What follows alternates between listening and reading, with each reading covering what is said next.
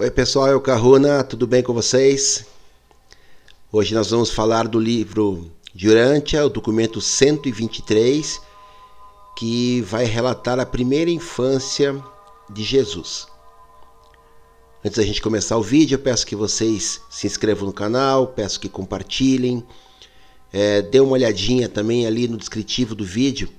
Ali eu falo resumidamente é, o que, que é o meu trabalho, eu sou terapeuta, eu trabalho aqui em Curitiba presencialmente trabalho à distância no mundo inteiro.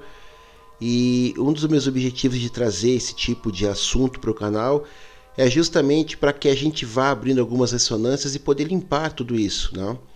Essas limpezas a gente faz nas nossas conversas de quarta-feira, através de algum processo rápido, mas a gente pode trabalhar isso em terapia também. A primeira infância de Jesus.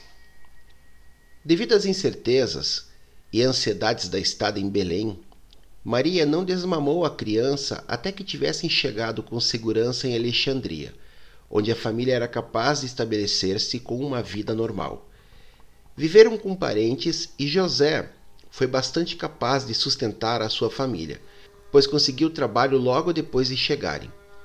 Esteve empregado como carpinteiro por vários meses quando então foi promovido à posição de feitor de um grande grupo de operários de um dos prédios públicos, então em processo de construção. Essa nova experiência deu-lhe a ideia de se transformar em um empreiteiro e construtor depois que voltassem para Nazaré. Durante todos esses primeiros anos da infância, em que Jesus era ainda uma criança indefesa, Maria manteve uma vigília longa e constante para que nada acontecesse ao seu filho, que pudesse ameaçar o seu bem-estar ou que, de algum modo, interferisse na sua futura missão na terra. Nenhuma mãe foi mais devotada ao seu filho. Na casa onde Jesus estava, havia duas outras crianças aproximadamente da mesma idade, e entre os vizinhos mais imediatos havia ainda seis outras cujas idades eram suficientemente próximas da dele o que os tornavam companheiros adequados nas brincadeiras. A princípio, Maria mantinha-se disposta a manter Jesus bem perto de si, temendo que algo pudesse acontecer a ele se lhe fosse permitido brincar no jardim com as outras crianças. Todavia, com a ajuda dos seus parentes, José conseguiu convencê-la de que, caso isso acontecesse, Jesus ficaria privado da experiência útil de aprender como se ajustar às crianças da sua própria idade.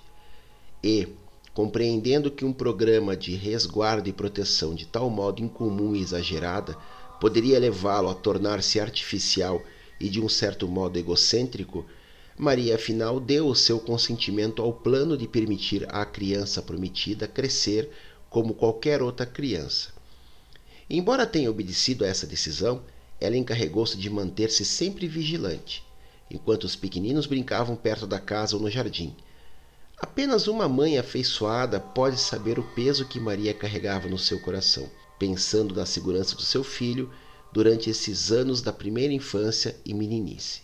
Durante os dois anos nos quais permaneceram em Alexandria, Jesus desfrutou de boa saúde e continuou crescendo normalmente. Afora uns poucos amigos e parentes, não se contou a ninguém sobre Jesus ser um filho prometido. Um dos parentes de José revelou isso a alguns amigos em Mênfis, descendentes distantes de Iquinaton, e eles, com um pequeno grupo de crentes de Alexandria, reuniram-se na casa palaciana dos parentes e benfeitores de José, pouco tempo antes do retorno à Palestina, para dar os melhores votos à família de Nazaré e para prestar os seus respeitos à criança. Nessa ocasião, aqueles amigos reunidos presentearam a Jesus com uma cópia completa da tradução grega das Escrituras dos Hebreus. Essa cópia das Escrituras sagradas dos judeus, entretanto, não foi colocada nas mãos de José antes que tivessem ambos, ele e Maria, finalmente recusado o convite dos amigos de Mênfis e Alexandria para que permanecessem no Egito. Esses crentes insistiram que a criança predestinada seria capaz de exercer sobre o mundo uma influência muito maior como residente de Alexandria do que em outro lugar qualquer na Palestina. Essas tentativas de persuasão atrasaram a partida deles para a Palestina por algum tempo, depois de terem recebido a notícia da morte de Herodes. José e Maria partiram finalmente de Alexandria em um barco pertencente a Esraion, amigo deles, rumo a Jopa. Chegando àquele porto no fim de agosto do ano 4 a.C. Dali, foram diretamente para Belém, onde passaram o mês inteiro de setembro aconselhando-se com os seus amigos e parentes para saber se deviam permanecer lá ou se retornavam para Nazaré. Maria nunca havia abandonado completamente a ideia de que Jesus devesse crescer em Belém, a cidade de Davi. José não acreditava de fato que o filho deles devesse tornar-se um rei libertador de Israel. E isso, sobretudo por saber não ser, ele próprio, realmente um descendente de Davi, pois ele era reconhecido como sendo da progênie de Davi devido ao fato de um dos seus ancestrais ter sido adotado em uma família da linha davídica de descendência. Maria julgava, é claro, que a cidade de Davi fosse o local mais apropriado para se criar o um novo candidato ao trono de Davi. Mas José preferiu tentar a sorte com Herodes Antipas a tentá-la com Arquelau, o irmão dele. José alimentava um grande temor pela segurança da criança em Belém ou em qualquer outra cidade na Judéia e supunha que Arquelau estaria mais inclinado a continuar as políticas ameaçadoras do seu pai, Herodes, do que Antipas na Galiléia. E além de todas essas razões, José era franco na sua preferência pela Galiléia, como um local melhor para criar e educar o menino, mas foram necessárias três semanas para superar as objeções de Maria. Por volta do 1 de outubro, José havia convencido Maria e todos os amigos de que era melhor que eles voltassem para Nazaré. Assim, no princípio de outubro de quatro anos antes de Cristo, eles foram de Belém para Nazaré, passando por Lida e Citópolis. Eles partiram cedo, em um domingo pela manhã. Maria e o menino montados no burro de carga, recém-comprado, enquanto José e cinco parentes acompanhavam-nos a pé. Os parentes de José recusaram a permitir-lhes fazer a viagem a Nazaré sozinhos. Eles temiam ir para a Galiléia por Jerusalém e pelo Vale do Jordão, pois as estradas do oeste não eram de todas seguras para dois viajantes sozinhos com uma criança de tenra idade. De volta a Nazaré. No quarto dia de viagem, o grupo chegou ao seu destino em segurança. Eles vieram sem anunciar à casa de Nazaré, que havia sido ocupado durante mais de três anos por um dos irmãos casados de José, o qual ficou realmente surpreso ao vê-los. Tão em silêncio haviam eles feito tudo que nem a família de José, nem a de Maria sabiam, nem mesmo que haviam deixado Alexandria. No dia seguinte, o irmão de José mudou-se com a sua família, e pela primeira vez desde o nascimento de Jesus, Maria estabeleceu-se com a sua pequena família e passou a desfrutar da vida na sua própria casa. Em menos de uma semana, José arranjou trabalho como carpinteiro e eles ficaram extremamente felizes. Jesus estava com cerca de três anos e dois meses de idade na época em que eles voltaram para Nazaré. Ele havia passado muito bem em todas essas viagens, era dono de uma saúde excelente estava cheio de brincadeiras infantis e de exultação com aquela propriedade onde podia correr e se divertir, mas sentia muita falta da companhia dos seus amigos de Alexandria. A caminho de Nazaré, José tinha persuadido Maria de que seria pouco prudente fazer com que todos os seus amigos e parentes da Galiléia soubessem que Jesus era uma criança prometida. E concordaram em refrear-se e não mencionar a todos nada sobre tal questão e ambos permaneceram muito fiéis em manter essa promessa. Todo o quarto ano na vida de Jesus foi um período normal de desenvolvimento físico, mas de uma atividade mental incomum. Nesse meio tempo, Jesus tinha estabelecido uma amizade muito forte com um garoto da sua idade, na vizinhança, chamado Jacó. Jesus e Jacó estavam sempre felizes com as suas brincadeiras e cresceram como grandes amigos e companheiros leais.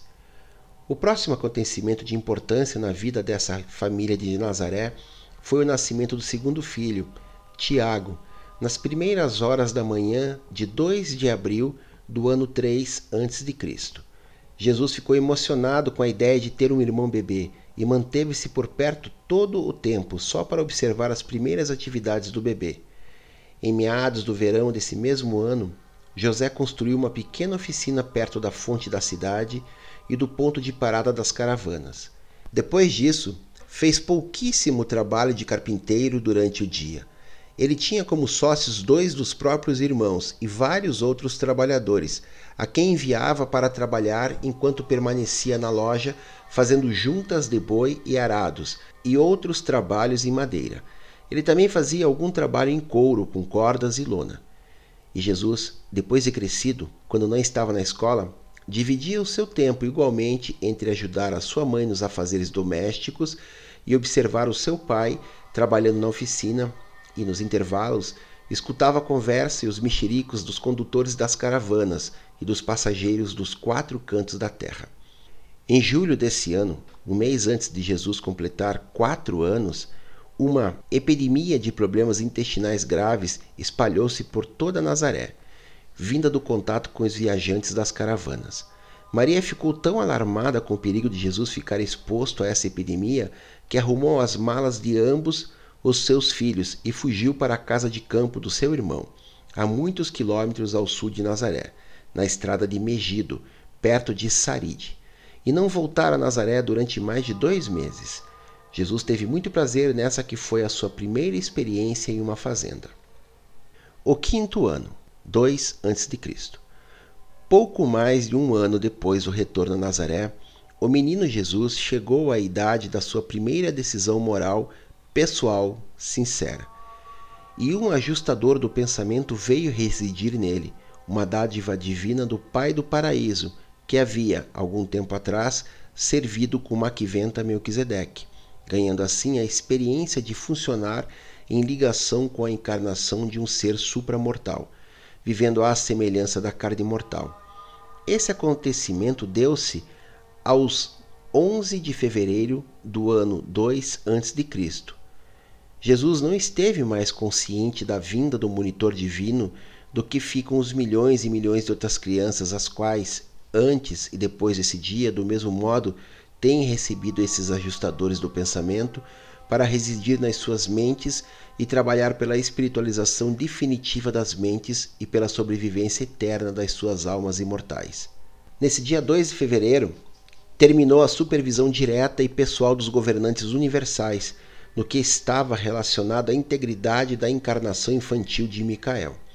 A partir desse dia, durante todo o desenvolvimento humano da sua encarnação, a guarda de Jesus estava destinada a permanecer sobre a confiança desse ajustador residente e dos serafins guardiães agregados, suplementada de tempos em tempos pela ministração dos intermediários designados à execução de certas tarefas definidas de acordo com a instrução dos seus superiores planetários. Jesus estava com cinco anos de idade em agosto desse mesmo ano. E nós iremos, por isso, referir-nos a este como seu quinto ano de vida. Nesse ano, no ano 2 a.C., pouco mais de um mês antes do seu quinto aniversário, Jesus ficou muito feliz com a vinda da sua irmã Miriam, que nasceu na noite de 11 de julho. Durante a noite do dia seguinte, Jesus teve uma longa conversa com seu pai a respeito da maneira pela qual vários grupos de coisas vivas nascem nesse mundo como indivíduos separados. A parte mais valiosa da educação inicial de Jesus proveio dos seus pais, por meio das respostas às suas perguntas pensativas e profundas. José nunca deixou de cumprir o seu dever, e às duras penas passava o tempo respondendo às numerosas perguntas do menino. Desde o momento em que Jesus tinha cinco anos de idade até ter dez anos, ele foi um ponto de interrogação contínuo.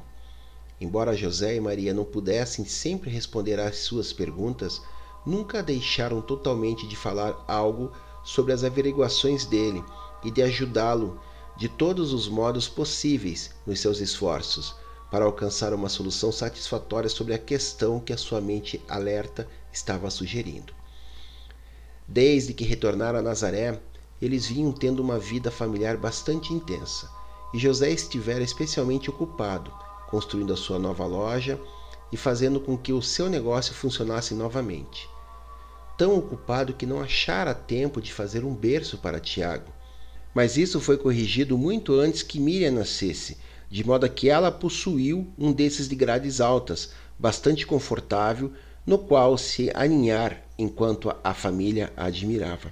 E o Jesus menino entrou de coração em todas essas experiências naturais e normais. Ele gostava muito do seu irmão pequeno e da sua irmã bebezinha, e foi de grande ajuda para Maria, cuidando deles.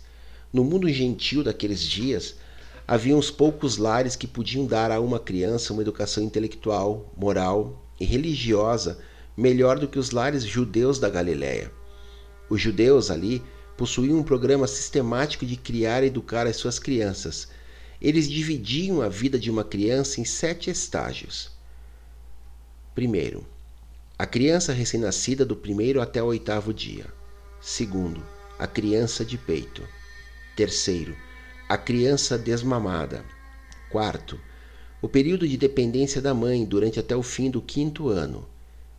Quinto, o princípio da independência da criança e para os filhos homens, o pai assumindo a responsabilidade pela sua educação. Sexto, os jovens e as jovens adolescentes. Sétimo, os jovens homens e as jovens mulheres. Era hábito de todos os judeus da Galiléia que a mãe ficasse com a responsabilidade pela instrução da criança até o quinto aniversário e então, se a criança fosse um menino, o pai ficaria responsável pela educação dele, daquela época em diante. Nesse ano, portanto, Jesus passaria ao quinto estágio da carreira de uma criança judia na Galiléia, e desse modo, em 21 de agosto do ano 2 a.C., Maria formalmente o entregaria a José para sua instrução posterior. Embora José estivesse agora assumindo a responsabilidade direta pela educação intelectual e religiosa de Jesus, a sua mãe ainda dedicava cuidados com a sua instrução em casa. E ensinaria a ele como conhecer e cuidar das vinhas e das flores que cresciam nas paredes do jardim e rodeavam completamente o terreno da casa. Ela também colocava no terraço da casa, o quarto de verão, caixas rasas com areia nas quais ele fazia mapas e grande parte das suas primeiras práticas em escrever o aramaico, o grego e mais tarde o hebreu. E assim, em pouco tempo, Jesus aprendeu a ler, a escrever e a falar fluentemente essas três línguas. Jesus parecia ser uma criança quase perfeita fisicamente e continuava a fazer progressos normais, mentais e emocionalmente. Ele teve um leve distúrbio digestivo, a sua primeira doença benigna, na segunda metade desse seu quinto ano, segundo o calendário. Embora José e Maria conversassem frequentemente sobre o futuro do filho progênito, caso estivesses lá, irias ter apenas observado o crescimento, no seu tempo e na sua época, de um menino normal, saudável, despreocupado, porém excessivamente ávido de conhecimentos. Os acontecimentos do sexto ano 1 a.C. Com a ajuda da sua mãe, Jesus havia já dominado o dialeto da língua aramaica da Galiléia, e agora o seu pai começava a ensinar-lhe o grego. Maria conhecia pouco o grego, mas José falava fluentemente tanto o aramaico quanto o grego. O manual para o estudo da língua grega era a cópia das escrituras dos hebreus, uma versão completa da lei e dos profetas, incluindo os salmos que havia sido presenteada a eles ao deixarem o Egito. Havia apenas duas cópias completas das escrituras em grego em toda Nazaré, e uma delas estando na família do carpinteiro. Fez da casa de José um local muito procurado e proporcionou a Jesus, à medida que crescia, conhecer uma procissão quase sem fim de estudantes e buscadores sinceros da verdade. Antes que esse ano terminasse, Jesus havia assumido a custódia desse manuscrito de valor inapreciável, tendo-lhe sido dito, no seu sexto aniversário, que o livro sagrado havia sido um presente dado a ele pelos amigos e parentes de Alexandria. Assim, dentro de pouco tempo, Jesus poderia lê-lo correntemente. O primeiro grande choque de Jesus na sua vida de menino ocorreu quando ele ainda não tinha seis anos. Queria parecer ao menino que o seu pai, ou ao menos o seu pai e a sua mãe juntos, de tudo soubesse. E imagine, pois, a surpresa desse garoto inquisitivo quando, ao perguntar ao seu pai sobre a causa de um pequeno terremoto que acabara de ocorrer, escutou de José: Meu filho, eu realmente não sei. Assim começou aquela longa e desconcertante desilusão de Jesus ao descobrir que os seus pais terrenos não eram todos sábios nem todos conhecedores. O primeiro pensamento de José foi dizer a Jesus que o terremoto havia sido causado por deuses, mas uma reflexão momentânea aconselhou-o no sentido de que sua resposta iria imediatamente causar outras perguntas ainda mais embaraçosas. Mesmo em uma idade tão tenra, era muito difícil responder às perguntas de Jesus sobre os fenômenos físicos ou sociais, dizendo a ele sem pensar que Deus ou que o diabo eram responsáveis. Em harmonia com as crenças predominantes do povo judeu, Jesus estava disposto a aceitar a doutrina dos bons e dos maus espíritos como explicação possível dos fenômenos mentais e espirituais, mas, muito cedo, ele começou a duvidar de que essas influências não visíveis pudessem ser responsáveis pelos acontecimentos físicos do mundo natural. Antes que Jesus tivesse seis anos de idade, no começo do verão do ano 1 a.C., Zacarias, Isabel e João, o filho deles, vieram visitar a família de Nazaré. Jesus e João tiveram um momento feliz durante esse que, segundo o que se lembravam, foi o seu primeiro encontro. Embora os visitantes só pudessem ficar por alguns dias, os parentes conversaram sobre muitas coisas, inclusive sobre os planos futuros para os seus filhos. Enquanto se ocupavam com isso, os pequenos brincavam com blocos na areia, na parte de cima da casa, divertindo-se de muitas outras maneiras ao verdadeiro modo dos meninos. Tendo conhecido João, que viera de perto de Jerusalém, Jesus começou a demonstrar um interesse inusitado sobre a história de Israel e passou a perguntar, com detalhes profundos, sobre o significado dos ritos do sabá ou sábado, dos sermões na sinagoga e sobre as festas repetidas de comemorações. Seu pai explicou-lhe o significado de todas essas celebrações das estações. A primeira festa, a da iluminação festiva do meio do inverno, durava oito dias, começando com uma vela no primeira noite e adicionando uma nova a cada dia e comemorava a consagração do templo depois da restauração de serviços mosaicos por Judas Macabeu. Em seguida vinha a do princípio da primavera, a celebração de Purim, a festa de Esther e da libertação de Israel por intermédio dela. Logo viria a Páscoa solene que os adultos celebravam em Jerusalém, quando possível, enquanto em casa as crianças lembrar-se-iam de que nenhum pão fermentado deveria ser comido durante toda a semana. Mais tarde vinha a festa das primeiras frutas, a entrada das colheitas, e afinal, a mais solene de todas, a festa do Ano Novo, o dia das expiações e propiciações. Embora algumas dessas celebrações e observâncias fossem difíceis para a jovem mente de Jesus entender, ele as ponderou seriamente e então aderiu à alegria da festa de tabernáculos, a estação anual de férias de todo o povo judeu, o tempo em que eles acampavam em tendas frondosas e entregavam-se à alegria e prazeres.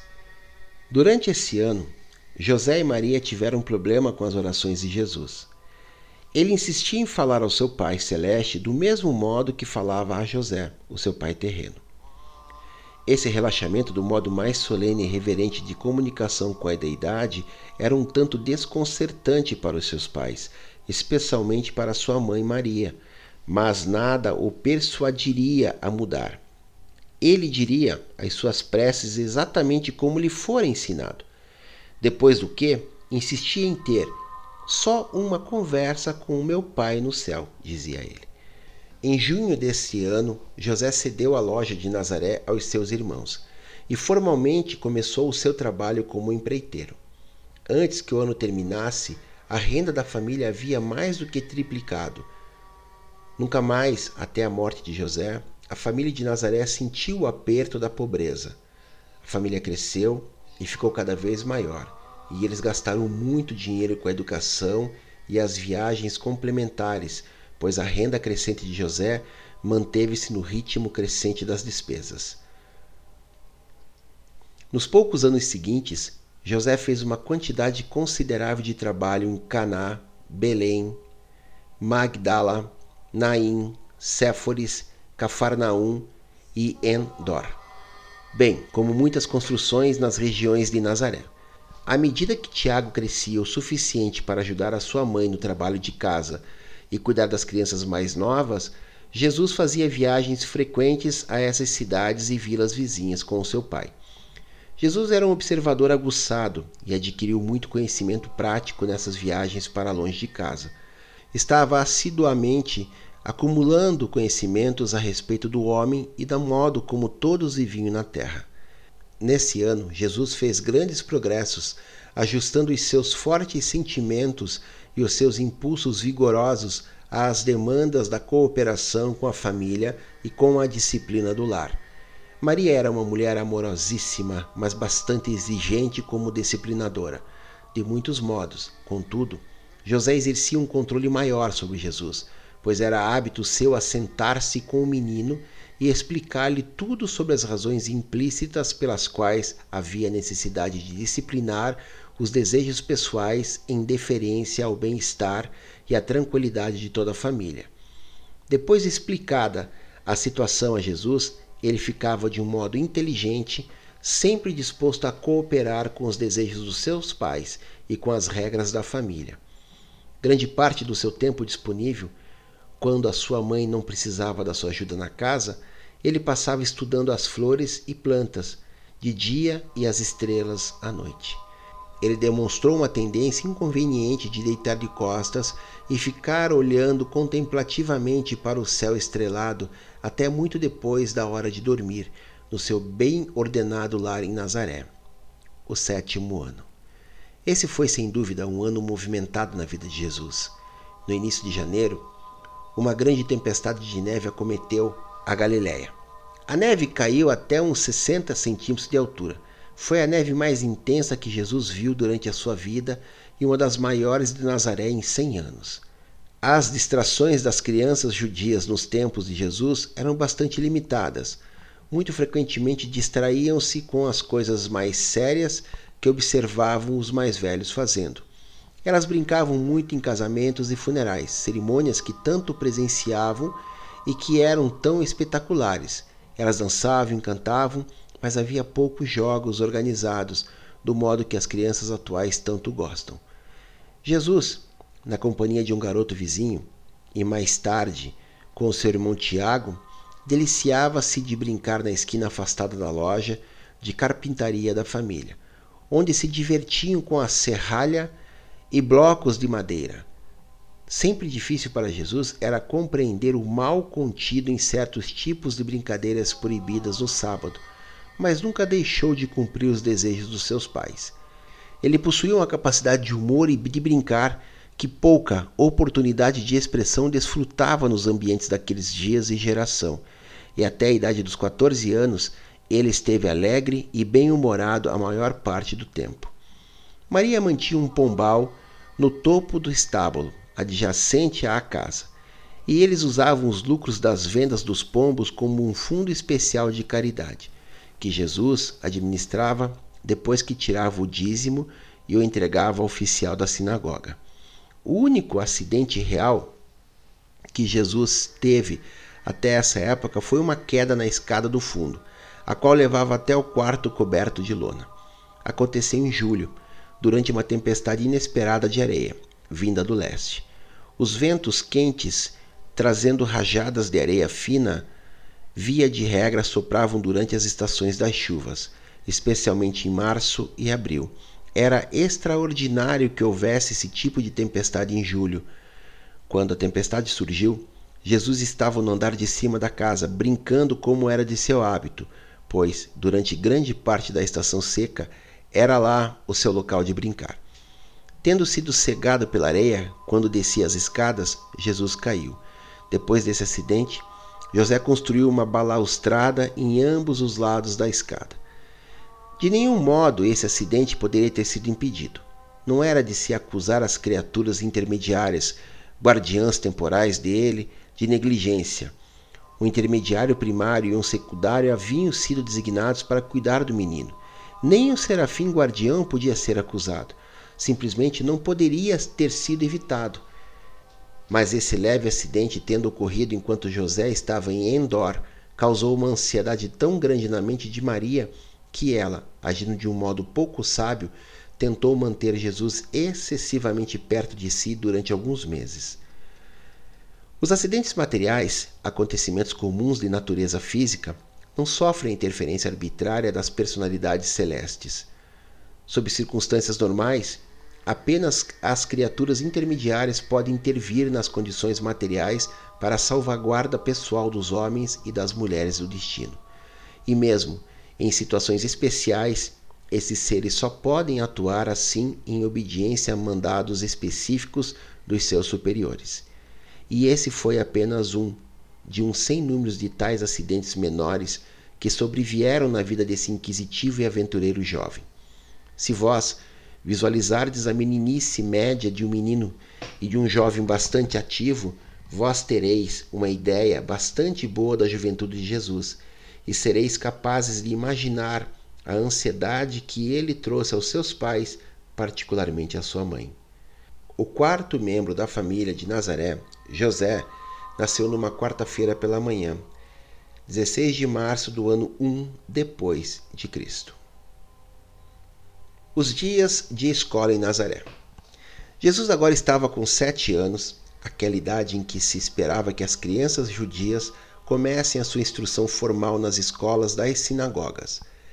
E, assim, em agosto desse mesmo ano, iniciou a sua movimentada vida escolar em Nazaré. Esse menino era um leitor já fluente e até escrevia e falava duas línguas, o aramaico e o grego. Estava agora para alimentar-se com a tarefa de aprender a ler, escrever e falar a língua hebraica. E Jesus estava realmente ávido pela nova vida escolar que tinha diante de si. Durante três anos, até que completasse os dez, frequentou a escola elementar da sinagoga de Nazaré. Nesse período de três anos, estudou os rudimentos do livro da lei, como estava registrado na língua hebraica. Durante os três anos seguintes, estudou na escola adiantada e memorizou, pelo método de repetir em voz alta, os ensinamentos mais profundos da lei sagrada. Graduou-se nessa escola da sinagoga no seu 13º ano de vida, e foi entregue aos seus pais pelos chefes da sinagoga como um instruído filho do mandamento. E doravante um cidadão responsável da comunidade de Israel, o que lhe impunha assistir à Páscoa em Jerusalém. Consequentemente, ele participou da sua primeira Páscoa naquele ano, em companhia do seu pai e da sua mãe. Em Nazaré, os alunos sentavam-se no chão em um semicírculo, enquanto o professor, o Shazam, o oficial da sinagoga, assentava-se de frente para eles. Começando com o livro do Levítico, passavam a estudar os outros livros da lei, seguindo-se os estudos dos profetas e dos salmos. A sinagoga de Nazaré possuía uma cópia completa das escrituras em hebraico. Apenas as escrituras e nada mais eram estudadas antes do 12 ano. Nos meses de verão, as horas da escola eram abreviadas em muito. Muito cedo, Jesus tornou-se um mestre em hebraico. Enquanto jovem ainda, quando acontecia que nenhum visitante proeminente estava de passagem por Nazaré, era-lhe muitas vezes solicitado que lesse as escrituras em hebraico para os fiéis reunidos na sinagoga nos serviços regulares de sábado. Essas escolas das sinagogas, evidentemente, não tinham livros curriculares ao ensinar, o Shazam pronunciaria uma afirmação enquanto os alunos repeti-la-iam em uníssono em seguida. Pelo fato de ter acesso aos livros escritos da lei, o estudante aprendia sua lição lendo em voz alta e pela repetição constante. Em seguida, além da sua escolaridade mais formal, Jesus começou a ter contato com a natureza humana das quatro cantos da terra, pois homens de muitos locais entravam e saíam da loja de reparos do seu pai. Já com um pouco mais de idade, circulava livremente em meio às caravanas, enquanto os seus membros permaneciam perto da fonte para um descanso e para alimentar-se. Por falar fluentemente o grego, Jesus não tinha problemas em conversar com a maioria dos viajantes e condutores das caravanas. Nazaré era um ponto de parada no caminho das caravanas de encruzilhadas das rotas e tinha uma grande população de gentios, ao mesmo tempo em que era bastante conhecida como um centro de interpretação liberal da lei tradicional dos judeus. Na Galiléia, os judeus misturavam-se com os gentios mais livremente do que era a prática comum na Judéia. E entre os judeus de todas as cidades da Galiléia, os de Nazaré eram os mais liberais na interpretação das restrições sociais baseadas nos medos da contaminação pelo contato com os gentios. E essas condições deram origem a um ditado em Jerusalém que era: Pode algo de bom vir de Nazaré? Jesus recebeu a sua educação moral e a sua cultura espiritual principalmente na sua própria casa. Grande parte da sua educação intelectual e teológica ele adquiriu do Shazam. Mas a sua real educação, aquele aparato da mente e do coração para a luta real com os difíceis problemas da vida, ele obteve misturando-se aos seus irmãos homens. Foi essa associação íntima com os seus irmãos humanos, jovens e velhos, judeus e gentios, que lhe proporcionou a oportunidade de conhecer a raça humana. Jesus era altamente educado, no sentido em que, aos humanos, ele os entendia profundamente e os amava com devoção. Durante os seus anos na sinagoga, havia sido um estudante brilhante, tendo uma grande vantagem por ser fluente em três línguas. O Shazam de Nazaré, na ocasião em que Jesus terminou o curso na sua escola, observou a José que temia que ele próprio tivesse aprendido mais com a pesquisa para responder a Jesus do que havia tido a oportunidade de ensinar ao pequeno. Durante o correr dos seus estudos, Jesus aprendeu muito e se inspirou grandemente nos sermões regulares do sábado na sinagoga. Era costumeiro pedir aos viajantes ilustres que passavam ao sábado em Nazaré que tomassem a palavra na sinagoga. À medida que Jesus cresceu, pôde escutar muitos grandes pensadores do mundo judeu expondo seus pontos de vista, e muitos também que eram judeus pouco ortodoxos pois a sinagoga de Nazaré era um centro avançado e liberal do pensamento e da cultura hebraica. Ao entrar para a escola, aos sete anos, nessa época os judeus tinham acabado de inaugurar uma lei de educação compulsória.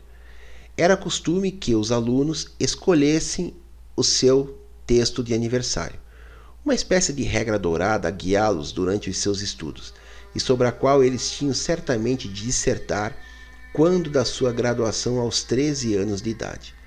O texto que Jesus escolheu era do profeta Isaías. O Espírito do Senhor Deus está comigo, pois o Senhor me ungiu. Ele me enviou para trazer boas novas aos meigos, para consolar os de coração partido, para proclamar a liberdade aos cativos e para dar a liberdade aos prisioneiros espirituais. Nazaré era um dos 24 centros de sacerdócio da nação hebraica. Mas o sacerdócio da Galiléia era mais liberal na interpretação das leis tradicionais do que os escribas judeus e os rabinos. E em Nazaré, todos também eram mais liberais com respeito à observância do sábado. Era então costume de José levar Jesus para passear nas tardes de sábado e uma das caminhadas favoritas deles era subir no alto do morro perto da casa, de onde eles podiam ter uma vista panorâmica de toda a Galiléia. A noroeste, em dias claros, eles podiam ver a longa cumieira do Monte Carmelo, correndo até o mar. E muitas vezes Jesus ouviu seu pai relatar a história de Elias, um dos primeiros daquela longa linhagem de profetas hebreus que reprovou Ahab e desmascarou os sacerdotes de Baal. Ao norte, subiu o pico nevado do Monte Hermon, em um resplendor majestoso que monopolizava a linha do céu, quase a mil metros de altura. As suas escarpas mais elevadas resplandecendo pelo branco da neve perpétua. Ao longe, a leste, eles podiam divisar o Vale do Jordão e ainda mais longe os rochosos montes de Moabe. E também ao sul e ao leste, quando o sol brilhava sobre os seus paredões de mármore eles podiam ver as cidades greco-romanas da Decápolis, com os seus anfiteatros e templos pretensiosos. E quando eles voltavam-se para o pôr do sol a oeste, podiam distinguir os barcos velejando no Mediterrâneo distante. De quatro direções, Jesus podia observar os grupos das caravanas enquanto seguiam os seus caminhos, entrando e saindo de Nazaré, e ao sul a sua planície larga e fértil dos campos de Esdraelon, estendendo-se na direção do monte Gilboa e da Samaria. Quando não escalavam os cumes para ver a paisagem distante, eles passeavam pelos campos e estudavam a natureza e os seus humores variados, de acordo com as estações. O primeiro aprendizado de Jesus, à parte aqueles dentro do próprio lar, teve a ver com um contato de reverência e de simpatia com a natureza. Antes dos oito anos de idade, ele era conhecido de todas as mães e de todos os jovens de Nazaré, que o haviam encontrado e falado com ele na fonte a qual, não ficando longe da sua casa, era um dos centros sociais de contato e de mexericos por toda a cidade.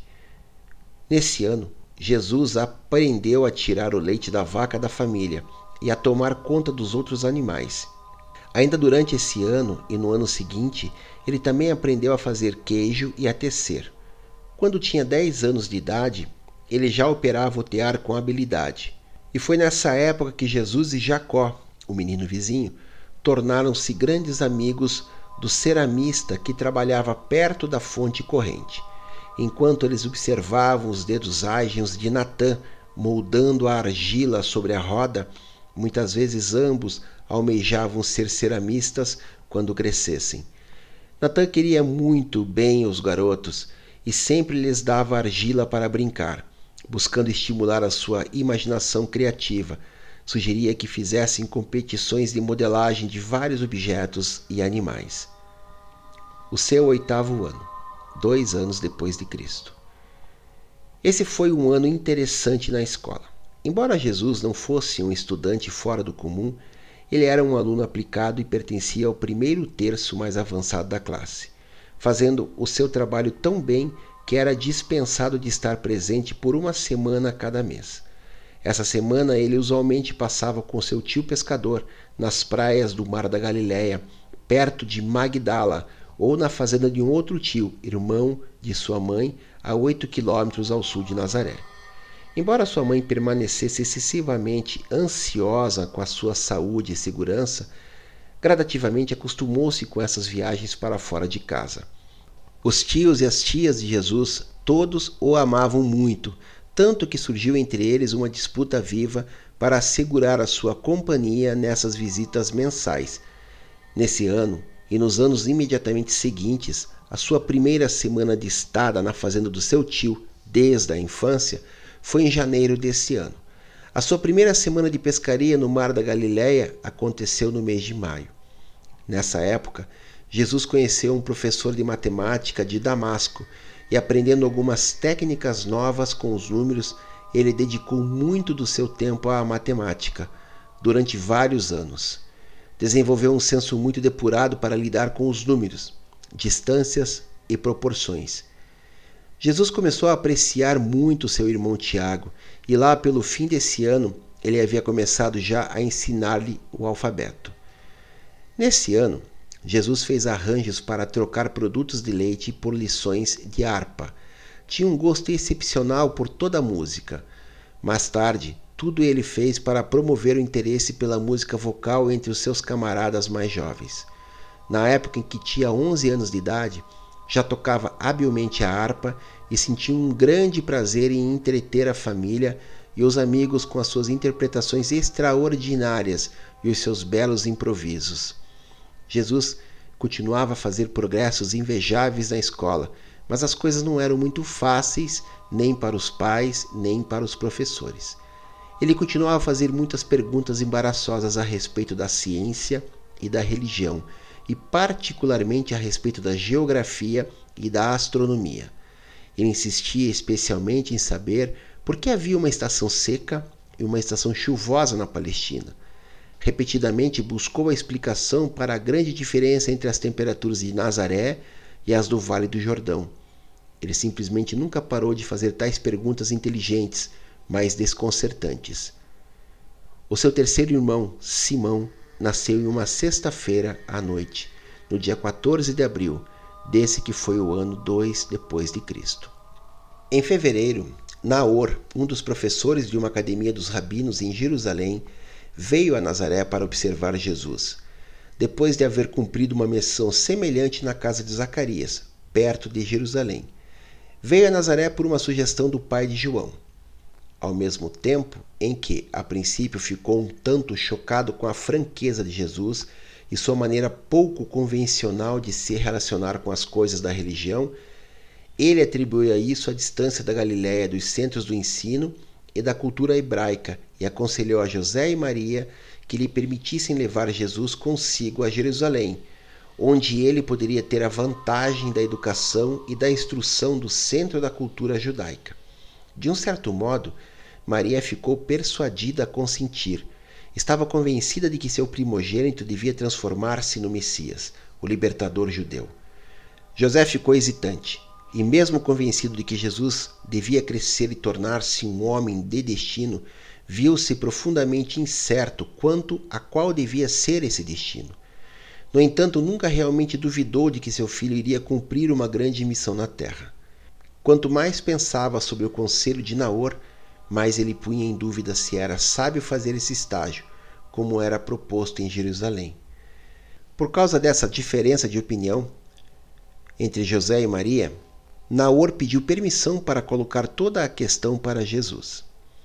Jesus escutou com atenção, conversou com José, com Maria, e com um vizinho, Jacó, o pedreiro, cujo filho era o seu companheiro favorito.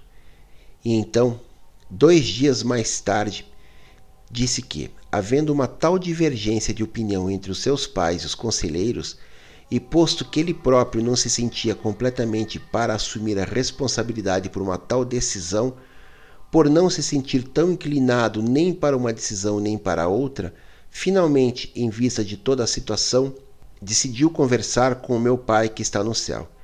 Enquanto não estivesse absolutamente certo quanto à resposta, Jesus sentiu que deveria permanecer em casa com o meu pai e a minha mãe.